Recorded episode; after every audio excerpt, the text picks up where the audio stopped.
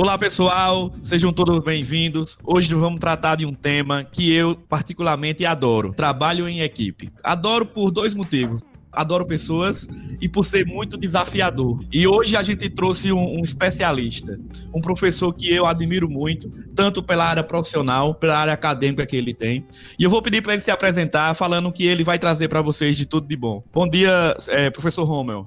Bom dia, Everton. Bom dia a todos. É um prazer participar. É sempre muito bom a gente estar falando daquilo que gosta, né? E para que as pessoas possam ter um pouquinho de entendimento. Eu trabalho hoje com consultoria na área de varejo. Trabalho basicamente com varejo alimentício e posto de gasolina. E trabalho nas áreas de planejamento e marketing. São 17 anos aí de consultoria entre empresas do Nordeste, mas basicamente empresas que são genuinamente cearenses, mas que se espalham pelo Nordeste, para onde eu presto consultoria. Normalmente nós trabalhamos na área de planejamento, a parte de planejamento estratégico de médio e longo prazo.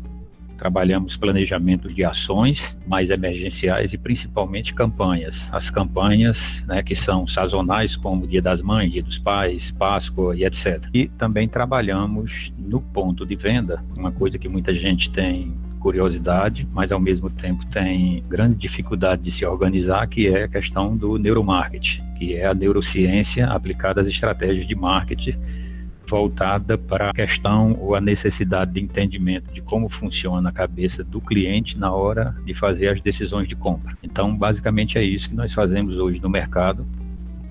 Nossas habilidades hoje estão muito mais voltadas para a área de planejamento e gestão, né, que é o que a gente chama do backstage, aquele sujeito que está por trás, preparando toda a equipe que vai fazer alguma coisa durante o dia a dia nas empresas, mas ao mesmo tempo também acompanhando o desenvolvimento desse trabalho para que ele saia exatamente da forma como a gente planejou, para que a empresa possa ter êxito na execução do seu planejamento. Excelente, professor. Seja bem-vindo ao ZemaCast e é uma honra tê-lo com a gente para debater um tema tão importante, principalmente nos dias de hoje, que a gente está um pouco no, no, no, distanciamento físico, mas que as atividades têm que continuar à distância, não é isso? É verdade. Hoje a gente vem sofrendo aí a questão do isolamento social, mas isso também por conta até dessas ferramentas tecnológicas, uma dessas que a gente está usando é o exemplo, não deve deixar em momento nenhum a questão da motivação do pessoal cair, nem também o interesse por aquilo que se faz no dia a dia, uma vez que é extremamente importante tocar num assunto que faz com que a gente mantenha as pessoas na ativa num período como esse, que é o bom desenvolvimento do trabalho em equipe, uma vez que você movimenta todas as pessoas que compõem ou que fazem parte da sua equipe num processo de desenvolvimento tanto pessoal quanto profissional, porque muitas vezes o que é que acontece? Tem sempre um que acorda meio para baixo, outro que acorda mais feliz, e a gente vai tentando dar uma, uma equalização desses processos para ajudar quem está ruim, né, através de quem está muito bom, e ao mesmo tempo, no tocante à questão do desenvolvimento das tarefas e das atividades, é a gente ter sempre em mente o seguinte: trabalho em equipe ele requer primeiro muito comprometimento e muita responsabilidade. Por que, que a gente fala isso? Comprometimento e responsabilidade, porque quando a gente fala em trabalho e equipe, a gente tem que partir do princípio de que cada um dos integrantes tem uma tarefa a ser feita, tem uma meta a ser cumprida, para que na hora em que a gente junte as metas individuais de cada um, a gente consiga atingir o objetivo maior que é o da organização. E isso a gente só consegue através da distribuição né, equitativa das tarefas e distribuição essa baseada, óbvio, em habilidades e competências de cada uma das pessoas que estão na equipe para que eles possam desenvolver essas atividades com tranquilidade. Eita, professor, aí já tem uma pancada de tema aí para a gente conversar dentro do, no, do nosso tema core, né? Eu tenho uma pergunta, professor Romeu. Para fazê-la, eu preciso fazer uma introdução um pouquinho mais comprida, mas vou tentar não me delongar muito, porque o mais importante é, é sem dúvida, a sua interação e sua resposta. Quando a gente está em sala de aula, e eu, assim como o senhor, eu posso dividir essa experiência, a gente percebe que o aluno, independente do semestre que ele esteja lá na faculdade, muitas vezes ele prefere fazer o trabalho individual do que em equipe. Mesmo que isso demande mais trabalho em si, mais tempo, o volume acaba sendo maior, porque eles acabam tendo uma dificuldade muito grande de relacionamento. Relacionamento não só do ponto de vista de relacionamento social, mas de planejamento, que horas fazer, que horas não fazer. E é muito curioso, porque no, no mundo que a gente está hoje, que é um mundo bastante digital, nós temos muitas ferramentas de conexão que, a princípio, lá na nossa época, a gente não tinha e a gente não tinha essa liberdade toda, mas hoje nós temos uma liberdade para estar tá em qualquer canto, em qualquer hora e conectar com qualquer indivíduo praticamente no mundo, desde que a gente tenha basicamente uma, uma internet, porque celular hoje é uma coisa que, que efetivamente está tá bem distribuído dentro da nossa, da nossa sociedade. A pergunta: se a gente pudesse elencar aí dois ou três pontos base para gerar essa resistência, essa falta de vontade de se trabalhar em equipe, quais seriam os três principais motivadores que o senhor entende que hoje o indivíduo prefere às vezes trabalhar sozinho do que em comunidade? Ok, Zé, vamos lá. Eu vou tentar, antes de responder esses, esses três pontos aí que você pediu, eu vou tentar traçar um pouco daquilo que muitas vezes as pessoas esquecem quando a gente está tra tá trabalhando com um negócio chamado equipe, e mais especificamente trazendo para o tema que você tocou aí, sala de aula. A gente não tem o hábito de enxergar uma sala de aula como uma coisa que a gente chama em administração chamada unidade gerencial básica. O que é isso? É você pensar o seguinte: a faculdade ela seria a empresa, os cursos seriam os vários departamentos. E as salas de aulas em seus respectivos semestres seriam as pessoas que trabalham em cada área desses departamentos para poder entregar um produto final ao cliente. A gente não pode esquecer, por exemplo, uma sala, uma sala de aula, muito embora a gente não tenha domínio no processo de contratação, a gente enxerga uma sala de aula como um ambiente onde você tem uma heterogeneidade de pessoas muito grande. E aí, já falando sobre o primeiro pilar do que você me, me, me perguntou, né, que seria o que a gente chama de propósito. Qual é o propósito que cada um desses alunos que estão na sala de aula tem ou estão buscando dentro do curso? Aí a gente vê o seguinte: a gente tem uma parte dos alunos, independente do semestre, mas a gente tem uma parte dos alunos que tem o propósito de aprender e se tornar um excelente profissional, porque entende que aquele curso que ele escolheu é o que vai dar sequência é o que vai dar o futuro profissional dele. A gente tem um outro grupo que está lá porque o pai é arquiteto e quer que o filho seja arquiteto, falando especificamente do, do, do, curso em questão, e quer que o filho seja arquiteto para poder dar continuidade no escritório dele, etc, etc. E o propósito profissional do filho não tem nada a ver com arquitetura. E nós temos outros que estão lá cujo propósito é pegar o canudinho no final do curso e ir embora para poder dizer a todo mundo que tem uma formação superior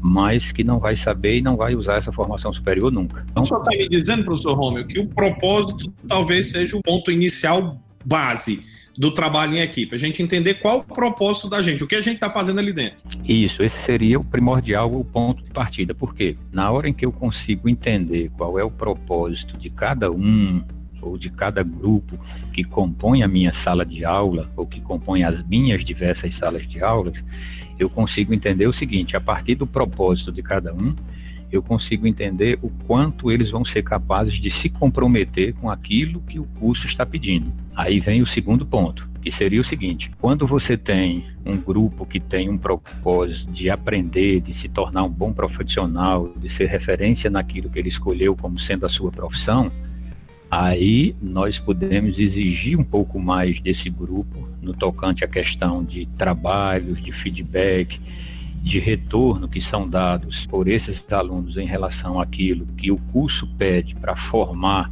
ou montar um perfil de um sujeito que é egresso daquele curso.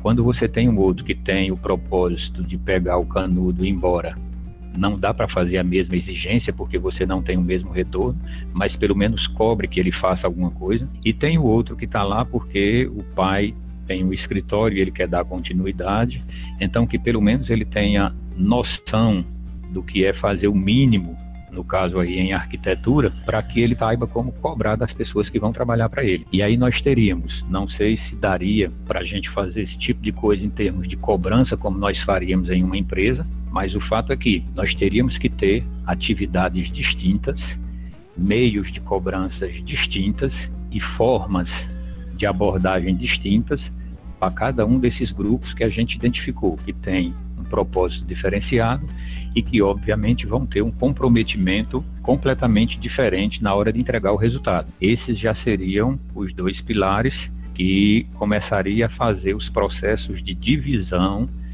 distinção e nível de cobrança de quem está lá na frente em relação aos alunos no tocante ao dia a dia dentro da curso, dentro da faculdade, dentro da sala de aula. E o terceiro aí seria a questão de como você abordar essas pessoas que estão em cada um desses grupos. Aí você começa a identificar, independente de você ter ou não ter dito para essas pessoas que eles são isso ou que eles são aquilo, mas em cada um dos grupos ou em cada uma das equipes se assim vocês quiserem chamar, você percebe que tem aquele que lidera. Tem aquele que as pessoas escutam mais, tem aquele que as pessoas conseguem aceitar a colocação dele com mais facilidade. É o que normalmente abranda o clima quando começa as discussões, as horas em que as pessoas não conseguem muitas vezes se entender porque cada um quer colocar a força o seu ponto de vista e trabalho em equipe não é isso, trabalho em equipe é consenso, né? E consenso a cada uma das partes que ceder um pouco então você identifica esses líderes e começa a trabalhar no objetivo que você tem, ou na sua sala de aula, no seu trabalho, ou na sua disciplina, para que ele possa ser um disseminador da sua ideia junto ao grupo, até para facilitar o processo de aceitação do grupo. Porque quando você faz uma colocação para a sala inteira de forma indiscriminada, aonde você quer atingir a todos de forma igual, muito embora todos não sejam iguais, o que é que muitas vezes acontece? Eles enxergam isso como uma imposição. Alguns aceitam, outros não aceitam. E aí, se você identificar em cada um desses grupos que você já mapeou, aqueles que de fato são os líderes e são aqueles que os colegas escutam, dissemine para ele. Trabalhe primeiro com ele e peça para que ele leve a ideia para o grupo, porque aí o que é que acontece? Deixa de ser uma imposição do professor e passa a ser uma necessidade do próprio grupo em construir alguma coisa para poder conseguir chegar ao fim da disciplina da forma como cada um dos grupos quer. Um com a nota para poder passar, outro com o mínimo de aprendizado para tocar o negócio do pai e outro, de fato, aprendendo, entendendo e se tornando aquele profissional que o curso espera como sendo o, o verdadeiro egresso daquilo que a faculdade quer formar. É, professor, o senhor colocou aí uns pontos muito interessantes que eu até listei aqui, voltado um pouco mais para a área acadêmica, né, para o trabalho em equipe dentro da faculdade, dentro das escolas, dentro de um curso. E o senhor colocou temas como propósito, liderança, e isso são, são temas que muitas vezes o egresso a uma faculdade ou a um curso, ele não tem contato, não tem vivência disso. Muitas vezes ele nem sabe qual é o seu propósito. Então começa o erro muitas vezes já daí. E eu pergunto ao senhor, como, como se pode é, fazer dentro das academias para que reduza esse, esse déficit de trabalho em equipe, não deixando a responsabilidade somente para o professor delegar as funções, mas sim os alunos terem uma atividade proativa de poder ser líder técnico ou líder carismático e façam com que as suas equipes produzam? Complementa a pergunta, antes de o senhor seguir, se o aluno não consegue ver isso no seu curso, se às vezes o curso está distanciado da realidade de gestão, né, de trabalho em equipe, aonde é que ele deveria buscar? Qual deveria ser a fonte dele? Bom, vamos lá. Essa questão aí, quando a gente fala nessa questão liderança, quando a gente fala nessa questão de propósito do sujeito que escolheu aquele curso, isso a gente sabe que é extremamente difícil de conciliar por conta do seguinte: nós, e aí eu vou me incluir na questão aí de professor, nós enquanto professor, nós temos uma ideia de que quando o aluno escolheu um determinado curso, é porque antes desse, dessa escolha ele já vinha maturando a ideia, ele já vinha pensando o que é que se faz quem, quem é formado nessa área, né? E por aí vai. Só que aí muitas vezes o que é que acontece? O aluno, não vou generalizar, mas boa parte dos alunos escolhe o curso mais fácil de fazer. Ou aquele curso que ele chega e olha, hoje não é mais tanto como era na minha, na minha época, mas ainda é, que é assim, ele, deixa eu dar uma olhada aqui, essa faculdade tem 10 cursos, deixa eu ver aqui qual é o menos concorrido, é esse que eu vou participar, depois, depois que eu estiver lá dentro eu vejo como é que eu faço, porque aqui fica mais fácil de eu conseguir entrar. E aí muitas vezes o que é que a gente tem? Aquilo que eu falei no início. A gente tem o aluno, né, que vem sabendo o que quer, que a gente sabe que são poucos, porque passou a vida toda querendo ser arquiteto, tentando entender, lendo sobre arquitetura, conversando com pessoas sobre arquitetura, se interessando, olhando de forma diferente a questão da construção das cidades, a construção dos prédios, a divisão das coisas dentro de casa, etc, etc. Tem aquele que está no curso porque o pai diz assim, ou você, ou você vai para a rua ou você vai fazer alguma coisa na faculdade porque eu não lhe aguento dentro de casa. E tem aquele outro que é assim, que ainda está perdido. Ele quer se encontrar, mas ainda não consegue saber bem se é o que quer, mas como ele precisa de alguma formação, ele faz de tudo para não perder as disciplinas e vai se arrastando ali com 7, 7, 7 e vai embora. Então, o que a gente fazer no meio de tudo isso? O primeiro ponto seria o seguinte: já que a gente, já que a gente tem de fato essa heterogeneidade nas nossas salas de aula, nosso primeiro ponto seria o seguinte: conversar, digamos assim, com, com nossos coordenadores, conversar também até entre os nossos professores, que é o seguinte: o que é que nós, o que é que nós queremos como egresso lá no mercado? Porque uma coisa é o que nós temos como egresso lá no mercado, que está escrito no PPC. E uma outra coisa é o tipo de egresso que a gente de fato está colocando lá fora.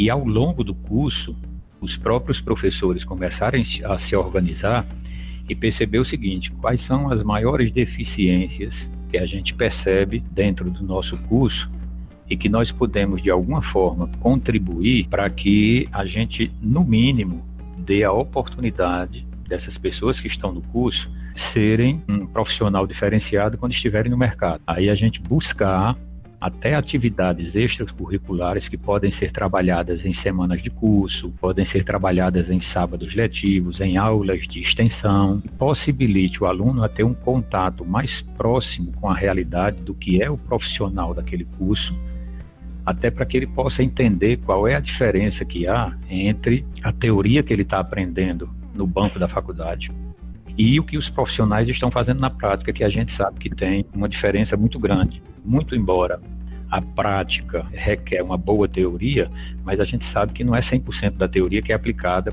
para se tornar prática realidade. Só completando o que o senhor está falando, eu acho muito importante esse tema e que a gente aborde hoje para quem está nos ouvindo, quem está na faculdade ou quem já foi para o mercado de trabalho. Uma das principais características que as empresas buscam hoje para ter funcionários ou para ter parceiros para trabalhar com eles é a habilidade de lidar com pessoas, né? A habilidade de trabalhar em equipe. E muitas vezes o processo seletivo ou análise daquela pessoa que pode ser seu parceiro, ela é feita dentro das academias, ela é feita de forma informal. Então as pessoas se prendem muito a demonstrar que tem alguma habilidade dentro de um processo seletivo formal. Muitas vezes ele é analisado de forma espontânea. Né? Exemplo dentro das academias, das faculdades. A gente está dentro da faculdade que os nossos colegas podem ser nossos parceiros, nossos professores podem ser nossos parceiros, e essas análises de habilidade de lidar com pessoas, né, de ter liderança, de ser proativo, de saber lidar com conflitos, ela é feita análise dentro da faculdade ou dentro de outros ambientes sem ser dentro das empresas. E eu pergunto isso ao senhor: como fazer para essas pessoas despertarem para ter esse trabalho em equipe que é fundamental em qualquer profissão? Ou você vai trabalhar em equipe como funcionário, ou você vai trabalhar em equipe como empreendedor, como líder daquela equipe. Boa pergunta. O que a gente tem que pensar é o seguinte: atenção, alunos do primeiro ao décimo semestre, comecem a se questionar no seguinte: quem são os professores de vocês? São alienígenas que descem para dar aula para vocês? Ou são profissionais que estão no mercado, muitas vezes exercendo diretamente a profissão voltada para aquela disciplina que ele está dando? Prestem atenção a esses sinais.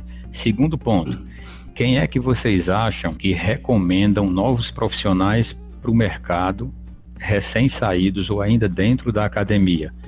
São os professores de vocês ou são os alienígenas? E um terceiro ponto, prestem atenção no seguinte: vocês acham que a gente está, e aí eu me incluo enquanto professor, dentro das salas de aula, porque somos alienígenas que desce para a Terra, dá sua aula, depois é abduzido por uma nave e vai embora? Ou nós somos profissionais que estamos constantemente em contato com o mercado e a academia e observando todo dia o seguinte: assim como na administração, eu acredito que na arquitetura não é diferente, se espera minimamente uma postura de um profissional de arquitetura. Se espera minimamente uma interação profissional de alguém que conclui um curso de arquitetura. E terceiro, é mais do que importante, não só para a arquitetura, mas para todos os cursos, o network desses indivíduos entre a arquitetura, os outros cursos, porque nós não vivemos de forma independente como uma ilha, nós precisamos sempre um do outro. Então a pergunta é: como é que você está se vestindo para assistir suas aulas?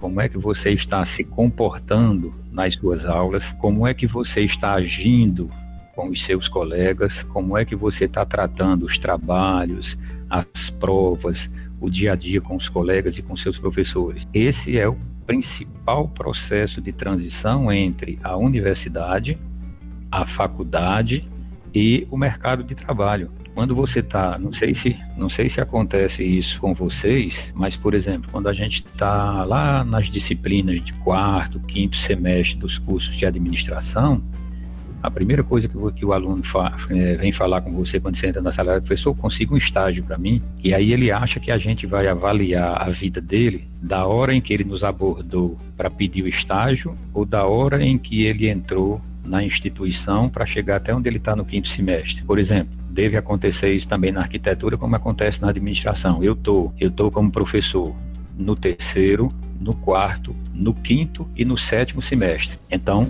eu consigo saber, talvez eu acompanhe o, aluno melhor do que eu acompanho meus filhos. Eu sei muito mais dele do que ele possa imaginar.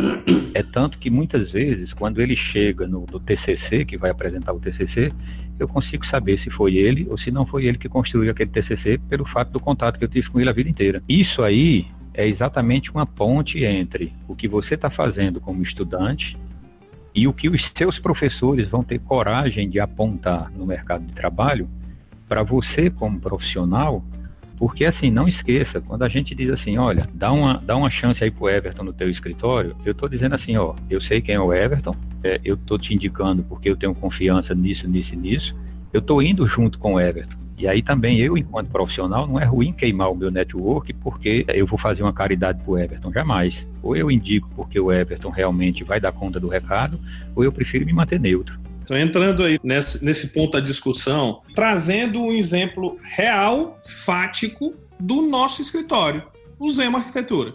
O que é que acontece? Nós hoje somos, somos um escritório composto por cinco indivíduos, dos quais dois iniciaram esse escritório, um do ponto de vista técnico, outro do ponto de vista inicialmente administrativo. Né? Eu, José Maria, como arquiteto, estava à frente do desenvolvimento técnico, minha esposa da administração do escritório, os três outros sócios que estão integrando já o Zema como sócios, viu? Um deles recém-formado na FAP, o William, e os outros dois em formação, o Jovan vai se formar agora, o, o Everton também. E ó, nós estamos falando o seguinte: dentro de um mercado que tem todas as dificuldades que a gente possa imaginar, né, que é o mercado desse nosso país, nós temos um excelente exemplo no mercado do Cariri, da onde que uma boa formação consegue estruturar uma empresa. Nós estamos falando que essas três pessoas que um dia para trás foram alunos e foram vistos, foram visualizados por suas ações e realizações, puderam integrar um escritório, né? formando realmente uma estrutura de colaboração. E aí que, eu, e aí que, é, que, que é o link legal, Romeu, que é a ideia assim, é como é que a gente traz essa formação de trabalho em equipe acadêmica para, no fundo, essa formação de trabalho em equipe acadêmica virar uma ação de trabalho em equipe, de colaboração tão fundamental à empresa. Esses três, esses três garotos, né? Que eu digo garotos porque são mais jovens, né? Né? O Everton chega levantou ali a mão, ficou feliz da vida. Né? Eles fizeram network, eles se preocuparam com a postura, eles foram vistos, eles mostraram trabalho e vários deles, antes de se graduarem, integram ativamente um escritório de arquitetura. Olha que, olha que negócio interessante, porque às vezes a turma, a turma é, vê só o final, né? Tipo assim, eles batem a foto agora, é, aí olha o William lá, recém-formado, diz assim: é, o William hoje está atuando dentro do mercado profissional de Juazeiro, mas é muita sorte, coisa e tal. Eu costumo sempre dizer que o único canto onde sorte vem antes de trabalho é no dicionário. Em qualquer outro canto, qualquer outro aspecto da vida, o trabalho ele vem antes da sorte. A sorte é necessário? É necessário. Né? Mas o que na verdade é sorte? A sorte é a preparação mais a oportunidade. Se a gente não tiver preparação, a oportunidade pode até aparecer, mas ela não vai se consolidar, ela não vai virar só. O William tem até uma complementação para fazer, né, William? Com certeza. É, eu ia até comentar que dentro disso tudo que a gente está falando, eu vou lembrando de alguns momentos da faculdade, comparando principalmente o início da faculdade, quando a gente não conhece ninguém praticamente, nem professor, nem coordenador, nem curso, e aí a gente vai se desenvolvendo e a gente vai formando alguns grupos, né? Querendo ou não, a gente tem que trabalhar com pessoas que têm meio que os mesmos objetivos que a gente para não ficar trabalhando à toa para quem não quer nada da vida. Esse exemplo que a gente vê aqui no, no nosso escritório, eu acho que é uma coisa bastante interessante, porque todos nós eu posso falar principalmente por mim, é, no momento, desde o início da faculdade sempre viu todos, tanto professores quanto funcionários, quanto coordenação, secretaria da, da instituição, como pessoas comuns e até mesmo como grandes amigos. Eu já, é, desde o início da faculdade, sempre tive um contato muito próximo com professores para, sei lá, precisava dar um aviso, precisava ficar um pouco depois da aula para ajudar alguém, fui monitor, é, participei de estágio voluntário, as excursões, é, viagem, com, é, concurso, tudo que tinha na faculdade de oportunidade para eu estar tá em contato não só com a arquitetura, mas também com pessoas que vivem e viveram não só o momento acadêmico, mas viviam o, lado profissional, eu via como algo muito importante para minha formação e que pelo fato de eu levar todos os meus professores e coordenadores como grandes amigos, eu sempre tive uma experiência, uma experiência muito divertida. Então, em nenhum momento os eventos, os concursos, as aulas se tornavam 100% maçãs, porque eu via ali na frente uma pessoa que estava disposta a, a me passar um conhecimento que ela adquiriu com anos de estudo, de uma forma mais é, resumida, mais mastigada, dando uma dica ou outra, e que aquilo era pro ia me fazer muito bem no futuro. Independente do, do nível de atenção que eu prestava, eu sempre tinha ali como o professor como uma pessoa que fosse que ia me apoiar independente da ocasião. Então eu acho que essa relação não só de, do professor com o aluno, mas também é muito importante é, o comportamento do aluno. Para, por exemplo, quando, quando você tem um aluno eu posso citar como meu exemplo, que tem mais proximidade com o professor, muitas vezes ele recebe uma informação, sei lá, que o professor está com algum problema ou está com dificuldade para passar alguma coisa para a turma, e ele vai e serve como um, um auxílio para o professor. Então eu acho que o processo de ensino da, da faculdade serve bastante para a gente ter uma noção de, de que tanto no que a pessoa que está numa posição superior, no caso quando a gente passa da faculdade para um mercado de trabalho, a gente vê a figura do chefe, seria equivalente ao professor. Ele não é porque ele é seu chefe que ele precisa ser um inimigo, uma pessoa que você escuta, obedece 100%, não questiona. Ele pode ser uma pessoa que é seu amigo e que vai lhe ajudar nos momentos que você precisar, assim que como você pode e deve ajudar ele nos momentos que ele precisar de você. Perfeita colocação do colega, que é assim, você precisa entender que quando a gente fala em trabalho em equipe, não necessariamente a gente precisa ter uma equipe pré-definida para entender que aquilo é uma, uma, uma coisa pela qual a gente deve lutar. Até para ser extremamente didático e acadêmico, quando a gente fala em administração, a gente tem uma diferença entre equipe e grupo. Quando a gente fala em grupo, a gente tem uma reunião de pessoas. Quando a gente fala em equipe, a gente tem essa mesma reunião de pessoas, só que todas têm o mesmo propósito. É aí que está a questão da, da diferença básica. Quando você diz assim, ah, eu passei ali na rua e vi um grupo de pessoas esperando um ônibus na parada. A parada estava cheia, então que nós temos um grupo de pessoas, muita gente junta, mas cada um com um destino diferente a seguir. Quando a gente diz assim, ó, tem um time de futebol cujo objetivo principal é entrar em um determinado campeonato e ser campeão. Então a gente tem uma equipe que são pessoas imbuídas de um mesmo propósito, trabalhando com o mesmo fim.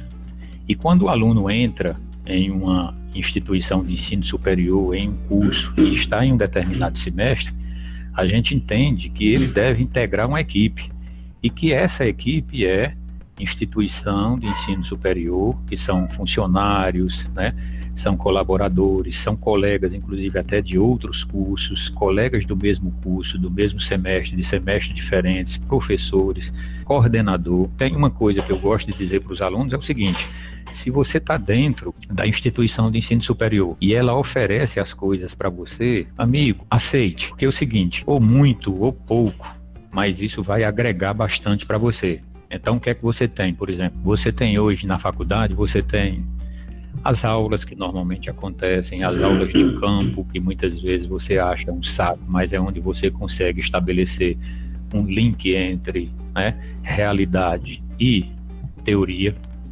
Você tem a possibilidade de ser monitor de uma disciplina, e aí, assim, é a disciplina. Ninguém está pedindo para você ser monitor daquela disciplina que você não gosta.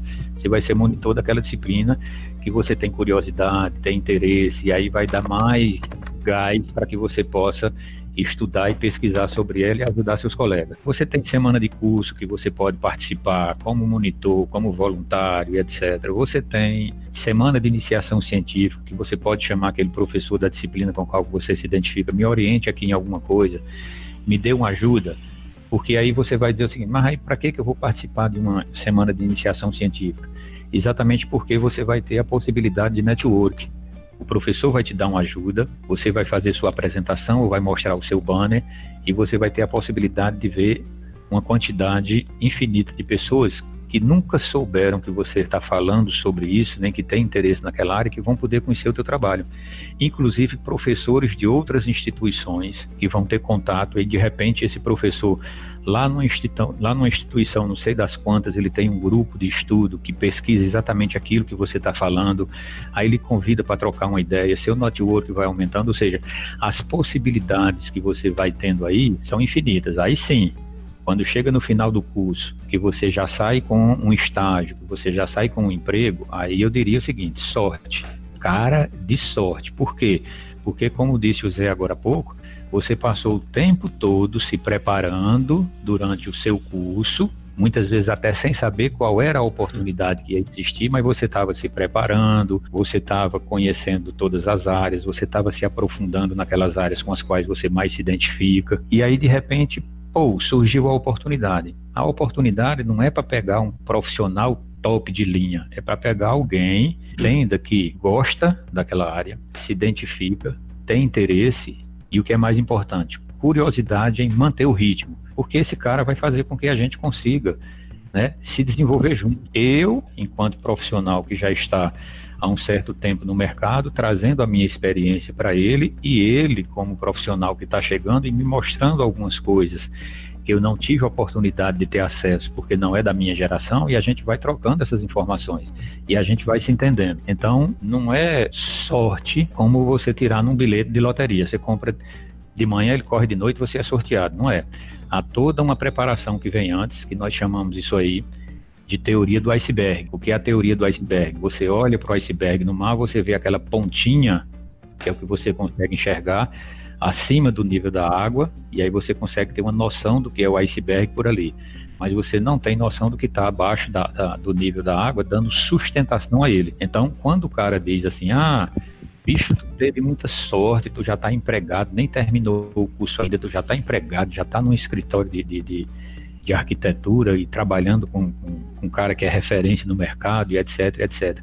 Mas aí ele esqueceu que né, a base do seu iceberg noite sem dormir, finais de semana sacrificados, tem ir para quanto o cara tá no show do Pablo Vittar, da Anitta, você tá em casa ralando, estudando, fazendo algum trabalho, pesquisando alguma coisa, monitoria, você está lá aprendendo, em semana de, de iniciação científica, você está como voluntário, você participa de alguma coisa, você está ativo no negócio, você está conhecendo gente. Lembre-se, semana de curso, mesmo você lá como voluntário, vem profissionais da sua área sabe lá Deus de onde, e de repente você conhece um cara desse, tem a possibilidade de mostrar alguma coisa que você está fazendo, ou seja, tudo é oportunidade.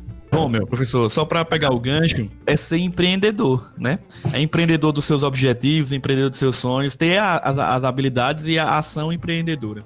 Isso me fez lembrar de um, de um tópico muito importante que eu acho que a gente deve tratar para os nossos ouvintes. A maioria do, do, do, pessoal, dos profissionais que atuam na área da construção civil, sendo ele arquiteto, engenheiro, design, pessoal das obras, eles vão ter que ser empreendedores. Então, o empreendedor ele vai ter que montar a equipe, ele vai ter que montar seu time, ele vai ter que fazer um processo seletivo. E eu venho perguntar para o senhor qual a importância e como fazer um processo seletivo que você mantenha um time de qualidade. Bom, vamos lá, para ser bem, para ser bem técnico e bem chato aí, o que você falou aí, né? Você tem que ser, você tem que ser empreendedor dentro do seu negócio. É o que é um termo que nós importamos dos franceses, né? Entrepreneurship. É aquele sujeito que é empreendedor dentro daquilo que ele faz, muito embora trabalhe para uma terceira pessoa dentro de uma determinada organização. É aquele cara que descobre formas diferentes de fazer a mesma coisa, mas que ao mesmo tempo isso serve de diferencial quando comparado com outras pessoas que estão no mesmo nível que ele. Mesmo ele sendo funcionário, né? Você mesmo... tem o, o intraempreendedor sendo funcionário de um, de um, de um empreendedor, vamos dizer assim. Pronto. Exatamente, que é o que normalmente as pessoas confundem e falam em primeira instância é o seguinte, eu tenho um funcionário muito, muito proativo, mas a proatividade ela reside é, somente no fato do sujeito tomar frente para fazer as coisas, é, ver que alguma coisa está errada e tomar iniciativa para tentar corrigir. Esse é o proativo. O cara que é empreendedor interno, ou entrepreneurship, como a gente chama na, na, na linguagem francesa que nós herdamos ah, os níveis de empreendedorismo, esse é o cara que ele está buscando sempre novas alternativas de como fazer melhor o que ele já faz a um custo menor, desde que não prejudique ou melhore a qualidade do resultado final que ele vai ter.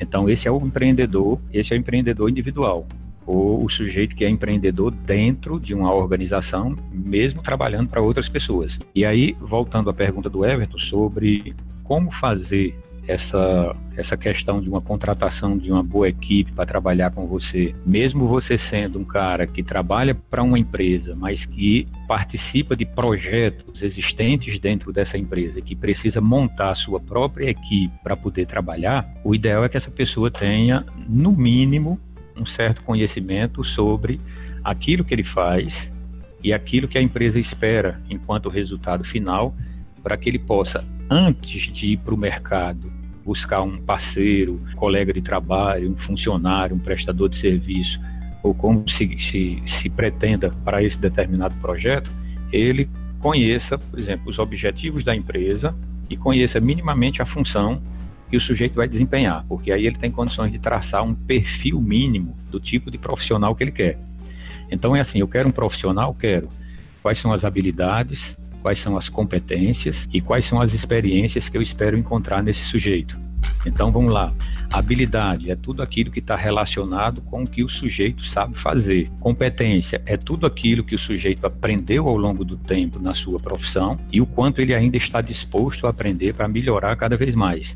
E experiência são as situações que já foram vivenciadas por ele, nas quais algumas deram certo e ele aprendeu para não repetir, e outras ele obteve sucesso e sempre que ele pode ele repete, e aí ele traz esse conjunto de competências e habilidades para dentro da sua equipe, por quê? Porque ele vai ser aquele sujeito que vai ser habilidoso em um determinado segmento do projeto, vai ser aquele sujeito que tecnicamente sabe manusear algumas ferramentas melhor do que outras pessoas e fechando esse ciclo, ele é aquele cara que conhece o caminho para executar a ferramenta de forma adequada e ter habilidade de aplicar o resultado dessa ferramenta e conseguir atingir um determinado objetivo. Então, há essa necessidade de você ter essa preparação e esse conhecimento, porque assim, só pela carinha, só pelo currículo, só pela amizade, seria muito bom, mas não é o suficiente para que a gente possa dar uma oportunidade para alguém dentro de um ambiente de trabalho, principalmente quando se quer trabalhar de forma séria, atingir objetivos e se destacar em um mercado extremamente competitivo como esse que nós temos por aí. Então, olha só, Romeu, você está me falando aí, você me listou uma quantidade de quesitos bem grande que tratam da dimensão, talvez, aí de habilidades e competências que um futuro candidato poderia desenvolver para tentar ingressar no mercado, seja ele ingressar como empreendedor, seja ele né, trabalhar em alguma empresa e, e, agir como empreendedor dentro da empresa. Como é que você consegue enxergar essa interface, Romeu, dessas competências com o trabalho em equipe, porque essas competências, elas, competências e habilidades, elas vão ser mensuradas lá no processo seletivo. Então a gente vai fazer um processo seletivo dentro de uma empresa, esse indivíduo vai passar por todas as fases do processo seletivo e ao final ele vai ingressar numa empresa. Naturalmente, ele ingressa com um grau de desenvoltura limitado, por ainda estar tá, tá iniciando. Como é que esse indivíduo que entra dentro dessa empresa pode potencializar o seu desenvolvimento, a sua ascensão, através, sobretudo, do uso do trabalho em equipe? Vamos lá, bacana a, a tua pergunta. Deixa eu tentar ir lá para o princípio de tudo, como a gente diz, falando especificamente sobre a questão de administração, departamento de recursos humanos, que estão mais voltados para isso. Mas vamos partir do seguinte princípio: eu vou, eu estou precisando de um profissional e vou para o mercado de trabalho em busca desse profissional. Então, a primeira coisa que eu tenho que ter, como a gente já falou na, em perguntas anteriores, é um perfil mínimo desse profissional em termos de conhecimento, habilidade, experiência, vivência e etc.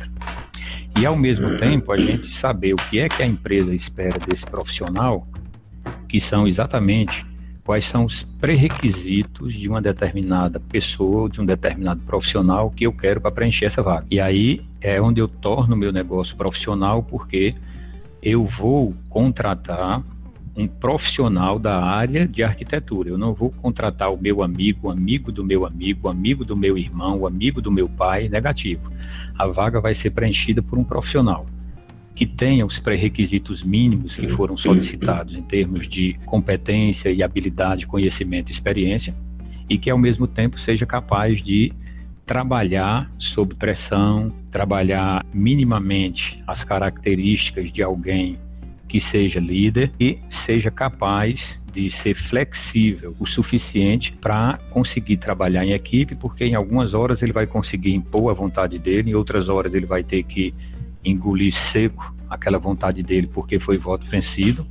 E entender que não é nada pessoal, é porque o momento não pede aquele tipo de coisa que ele está colocando, e em outros momentos ele vai ter que fragmentar, ele vai ter que ceder de um lado, alguém vai ter que ceder de outro, e aquilo que antes eram duas opções ou duas alternativas colocadas por duas pessoas distintas, alguém cede de um lado, alguém cede de outro, e a gente chega a uma terceira que agrega as duas, mas criando uma nova possibilidade. Nesse processo seletivo existe uma coisa que todo mundo brinca, todo mundo faz chacota, fala que não sabe por que é que isso acontece, mas é exatamente nessa hora que a gente consegue separar o joio do trigo. Quem de vocês aí não já ouviu, ou até mesmo não já falou assim, para que dinâmica de grupo numa, numa entrevista de seleção? Certeza, certeza. certeza. Isso é, para quê? Para que a gente tem que fazer essas brincadeirinhas de dinâmica de grupo numa entrevista de seleção? Para que isso? Por quê? Porque é na dinâmica de grupo que a gente consegue identificar essas características pessoais de cada um, de forma que ele não perceba que a gente está pesquisando. Porque o que é que a gente faz? Dividimos todas as pessoas que estão no processo seletivo em grupos e ali nós não mensuramos nada. Nós dizemos assim: João, Maria, Francisco e Pedro é uma equipe, Ciclano e Beltrano é outra equipe, e, dependendo da quantidade de pessoas, nós separamos até em quatro ou cinco equipes. E aí damos uma atividade para vocês fazerem. E aí o cara diz, para que essa besteira? Para que isso? Não sei o quê. Por quê? Porque é nessa hora que a gente está observando, primeiro, a sua capacidade de impor a sua vontade sem que necessariamente seja a força, seu poder de persuasão em colocar a sua vontade para o grupo e o grupo aceitar, a capacidade que você tem de negociar com os colegas aquilo que você quer, cedendo um pouco, aceitando um pouco deles para conseguirem realizar o trabalho, a capacidade que você tem de ouvir os outros quando eles tiverem alguma coisa para colocar, a capacidade que as pessoas têm de conseguir pensar em equipe. Que é assim, eu vou dar uma tarefa para você fazer e vou dizer, por exemplo, eu entrego para você uma cartolina e uma revista de vocês vão recortar cinco figuras de pessoas felizes, colar na cartolina e colocar em, abaixo uma frase que vocês acham que combina com a figura que vocês recortaram. Vocês têm 10 minutos para fazer isso. Qual é a primeira coisa que a gente enxerga? Todo mundo ah, corre, não sei o que, vamos, vai, não sei o que, fica naquela loucura. Aí cinco minutos depois a gente não vê, a gente ainda não viu a equipe sair do lugar. Enquanto isso, tem uma outra equipe que alguém que tem senso de liderança, alguém que sabe como estabelecer um processo de trabalho em equipe, parou e disse o seguinte: pessoal, vamos lá, o que é que nós temos que fazer? Recortar a figura, colar a figura e pensar numa frase. Então vamos fazer o seguinte: Fulano, abre a abre a cartolina e marca o local onde a gente vai pregar as figuras. Fulano, pesquisa as figuras aí nessa revista. Cicrano, pesquisa nessa outra revista. Beltrano, prepara aí a cola, porque quando eles a, a, encontrarem a figura que recortar, você cola aqui. E eu já vou ficando aqui na retaguarda, porque na hora que você colar a figura, eu vou pensar numa frase. Ou seja, o que é que esse cara fez?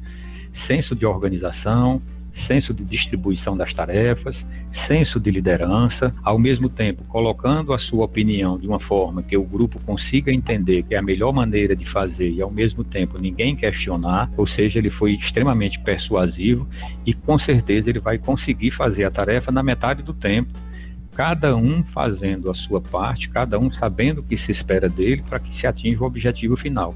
Aí a gente consegue minimamente identificar essas figuras. O único cuidado que a gente tem que ter é assim: você vai ver que vai ter gente que vai colocar isso de forma democrática, você vai ver que tem gente que vai ficar só olhando o que é que os outros estão fazendo, e você vai ter gente que vai querer impor, brigar, fazer o, o escassel desgraçado até que alguém entenda o que ele faz. Aí o que é que você tem? Três características de liderança: liderança democrática, liderança né, que a gente chama de, de laissez-faire e a liderança autocrática, que é aquele sujeito que quer impor a vontade dele a qualquer custo.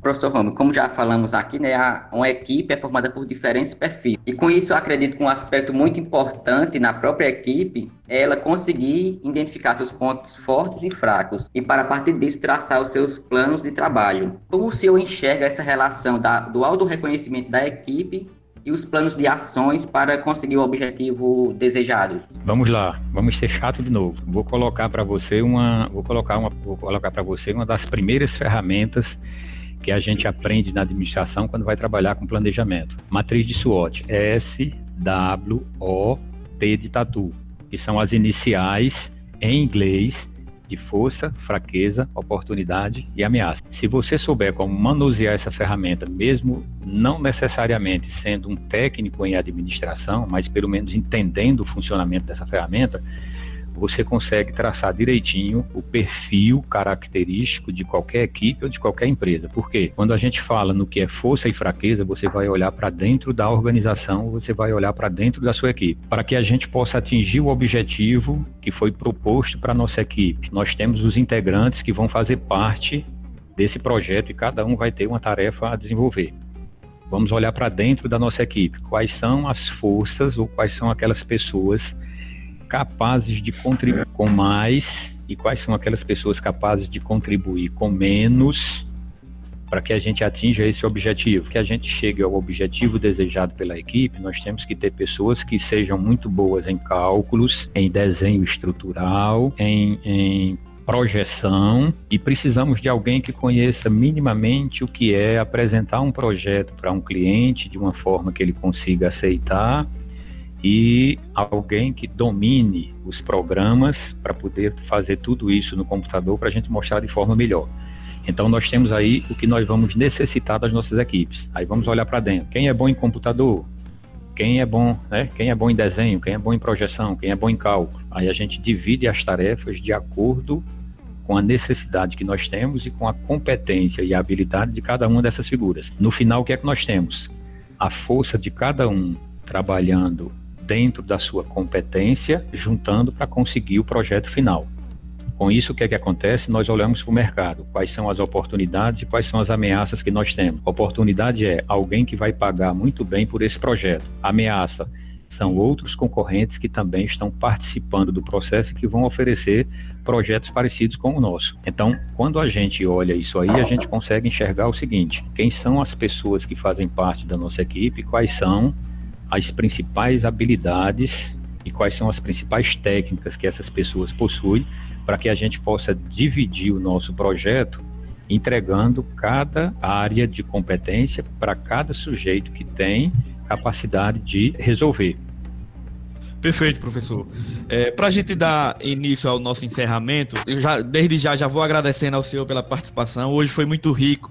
A gente aprendeu sobre que uma equipe tem que ter propósito, tem que ter liderança, tem que ter atitudes empreendedoras, né? A gente tem que a, a, alinhar tudo isso, as nossas habilidades, as nossas competências, a lidar com conflitos, resiliência, análise SWOT, muito rico de conteúdo, que já era o esperado quando a gente falou no seu nome, professor. Última pergunta, só para a gente encerrar. Além de tudo isso que a equipe tem que ter, o que é que ela não pode fazer para errar? Ou seja, quais os principais erros que acontecem normalmente nas equipes? Erro número um que acontece em qualquer trabalho de equipe, seja equipe pequena, média, grande, gente que esteja próximo, gente que esteja longe, gente que se encontre pessoalmente, gente que se encontre pela internet, a principal coisa que não deve acontecer em uma equipe chama-se comunicação truncada.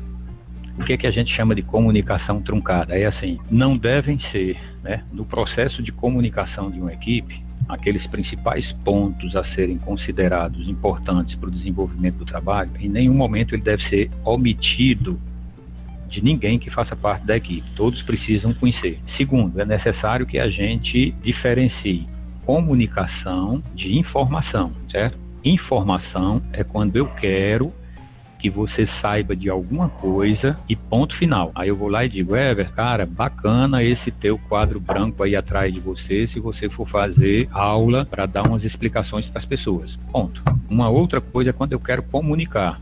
Comunicar, eu vou dizer o seguinte, Everton, ó, cara, gostei desse teu quadro aí. E aí vamos fazer o seguinte, vamos espalhar essa informação para que todos da equipe possam fazer do mesmo jeito que você está fazendo, para a gente padronizar né, essa tarefa, porque fica muito mais fácil explicar para as pessoas que estão do outro lado. Quando alguma coisa é, não ficar bem clara na fala, você desenha no quadro, as outras pessoas também podem fazer isso, e assim a gente tem a nossa equipe fazendo a mesma coisa em sintonia. Então, comunicação é o primeiro ponto que não deve faltar. Segundo ponto é a questão da sintonia. E a sintonia seria o seguinte: se a equipe sabe que é que se espera dela. E a equipe tem todas as informações necessárias para realizar as suas atividades, elas precisam, a, a, os grupos de, da equipe precisam estar em sintonia, primeiro, sabendo o que é que se espera de cada um, e segundo, realizando aquilo que foi predeterminado, porque ele não pode, ele tem que entender o que nós chamamos de, ele tem que ter uma visão holística, ou seja, ele tem que ter uma visão do todo, mas ao mesmo tempo ele tem que entender qual é a importância da parte dele. Como, como assim? Ele tem que saber o seguinte: se ele deixar de fazer a parte dele, qual é o prejuízo que ele causa no projeto inteiro? Então, quando a gente fala isso, a gente está falando de sintonia. Todo mundo está imbuído de um mesmo propósito. E terceiro, seria exatamente a ideia da comprometimento. Por mais que eu tenha dificuldade em executar aquilo que foi predeterminado para mim no momento de fazer a atividade de grupo, eu preciso pedir socorro aos meus colegas. Eu não posso, em momento nenhum, deixar de ter humildade de dizer para as pessoas o seguinte, cara, me ajuda aqui, eu não entendi como é isso. Ou então assim, me ajuda nisso aqui, porque eu não estou conseguindo entender por onde começar. E aí os outros colegas dizerem, ó, oh, começa por aqui, vai por esse caminho. Ou seja, não pode faltar essa humildade de dizer que não entendeu. Não pode faltar uma boa comunicação. E não pode faltar essa questão do comprometimento de todos para que se possa atingir o objetivo do grupo. Professor Romeu, muitíssimo obrigado por, pela essa participação.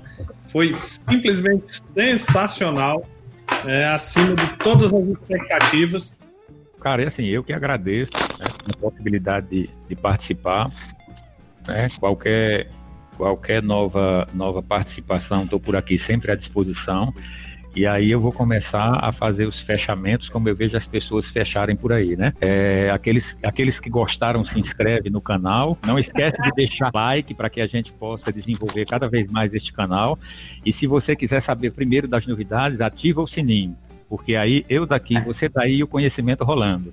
É isso aí, turma. Acabamos aqui com o nosso terceiro podcast, agradecendo mais uma vez a presença do professor Romeu, agradecendo a turma que fez parte hoje aí, William, Everton, Giovan, agradecendo a todos os ouvintes que vêm acompanhando aí os nossos podcasts e acreditando que certamente vamos juntos caminhando, contribuindo aí com o desenvolvimento profissional de todo mundo. Até mais, gente. Nos vemos na próxima. Um abraço. Tchau, tchau.